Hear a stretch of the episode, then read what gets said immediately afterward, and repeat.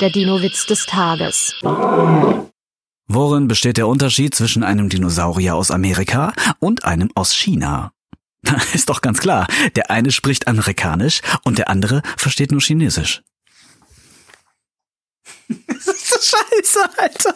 Oh Gott. Ah.